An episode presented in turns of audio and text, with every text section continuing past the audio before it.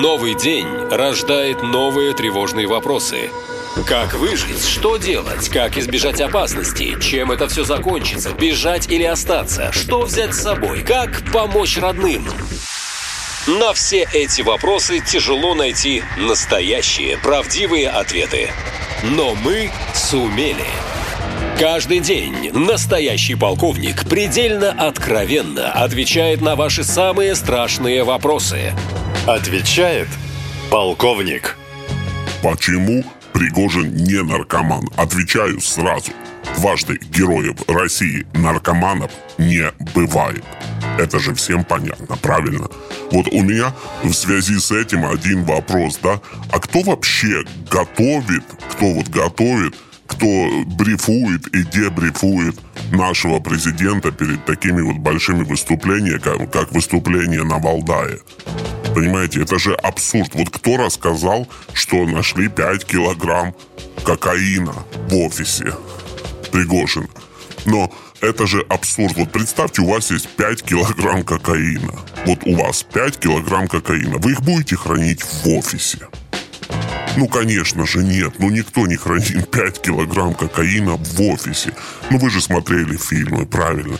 Ну, это же работает совершенно иначе. Это же где-то распределено. Это же все-таки не Колумбия, где этот кокаин это просто как мука и сахар. У каждой хозяйки есть килограммами. Да? Вот. У нас же это все равно как-то работает иначе, даже если бы это было 5 килограмм наркотиков. Это абсурд. Но это еще только половина абсурда, понимаете? Какой ужас. Потому что через два дня вот то, что рассказали президенту, что конфисковали 5 килограмм кокаина, так через два дня этот белый порошок вернули в ЧВК Вагнер. А знаете почему? Потому что это оказался стиральный порошок порошок для мойки помещений. Просто технический, понимаете? Технический порошок, да, белого цвета, да, обыск, естественно, подозрительно, забирают. Через два дня вернули. Но об этом почему-то никто не сказал Владимиру Владимировичу. Вот с какой целью это делается, я просто не понимаю. ЧВК «Вагнер» через два дня опубликовали у себя в телеграм-каналах. Посмотрите, что нам вернули стиральный порошок, который изначально считали кокаином ха-ха. Почему об этом никто не сказал президенту? Понимаете? Вот я нет. Если вы понимаете, то напишите мне что-то там в комментариях, да, как это может быть. Почему его пробрифовали настолько э, неправдиво и настолько неправильно? Вот как допустили, чтобы он об этом говорил э, с такой высокой трибуны? Вот я честно не понимаю. И вообще, вот с каких дел Пригожину становиться наркоманом вот в тот момент? Вот скажите мне. Вот он не был наркоманом в Африке, да, там, где адские нагрузки. Вот он не был наркоманом все эти 15 лет, потому что такой махиной с миллиардными оборотами ей нужно управлять, ну, в трезвом уме полностью. И он так ею и управлял в трезвом уме. С чего бы ему становиться наркоманом после того, как ему все сошло с рук? Этот марш на Москву, он закончился ничем, его простили. Его простили, он по-прежнему мог летать на своих самолетах, у него не ущемлены были никакие интересы. Он релацировал свои войска в Минск, релацировал частично в Африку, контакты в Африке развивались, в Москве его поняли и простили. Вот, вот с каких таких дел ему становиться наркоманом? Вот есть у вас какие-то догадки? Напишите мне.